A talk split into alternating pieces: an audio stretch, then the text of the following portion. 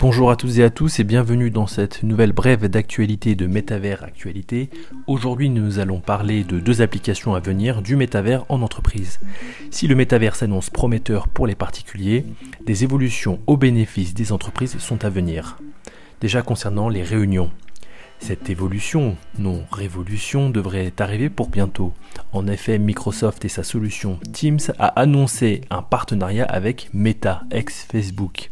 Il devrait permettre la tenue de réunions Teams dans Horizon Worlds, le métavers de Meta.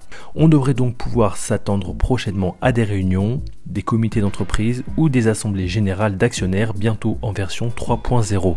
Cela permettrait de favoriser l'expression de plus de participants, comme ceux mal à l'aise en public, ou de supprimer toute référence à des codes sociaux vestimentaires. Ensuite, les entretiens d'embauche.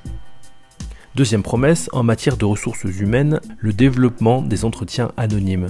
En effet, avec le recours aux avatars, il sera possible d'anonymiser ces entretiens et de faire disparaître virtuellement, avec un risque à prévenir d'usurpation d'identité, l'âge, le genre ou la couleur de peau pour des entretiens basés uniquement sur les compétences permettant d'écarter tout risque de discrimination.